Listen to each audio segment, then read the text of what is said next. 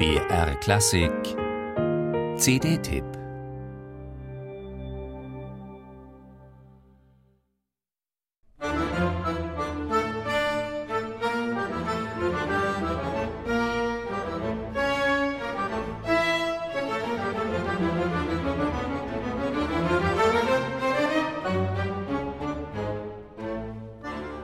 Zu den Hauptaufgaben des Thomaskantors Johann Sebastian Bach in Leipzig gehörte die Komposition von Kantaten für die Sonntags- und Feiertagsgottesdienste.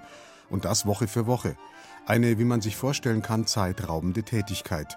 Darüber hinaus war Bach auch für den Musikunterricht an der Thomasschule verantwortlich und im Zimmermannschen Kaffeehaus, gleich gegenüber der Thomaskirche, kümmerte er sich außerdem um die weltliche Musik.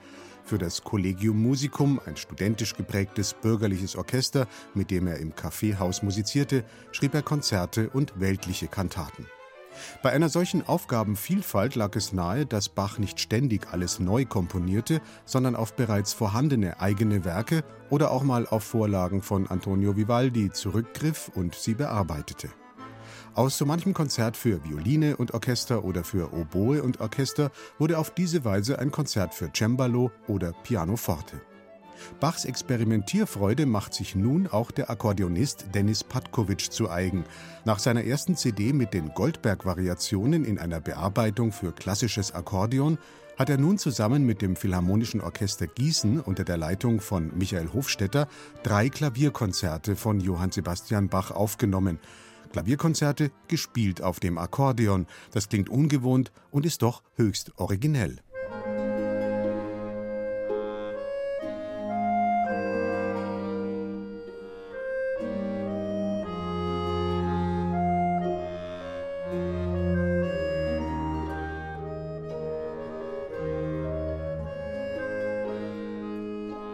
Erstaunlich, welche Ausdrucksmöglichkeiten das klassische Akkordeon bietet und bewundernswert, wie Denis Patkovic den Klang seines Instrumentes auf subtile Weise mit dem Orchesterklang zu verschmelzen weiß.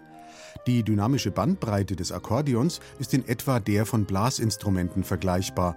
Auch die Bogenführung von Streichern lässt sich auf dem Akkordeon imitieren und natürlich drängt sich die Nähe zur Orgel auf.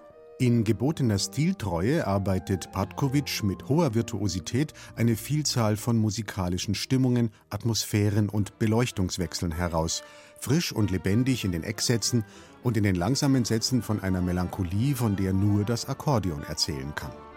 Idealer Partner für den Solisten ist dabei das Philharmonische Orchester Gießen in schlanker Kammerorchesterbesetzung, das sich unter seinem Chefdirigenten, dem Barockspezialisten Michael Hofstetter, im Zusammenspiel aufs Feinste und Sensibelste auf den Atem und den Fluss der Musik einlässt.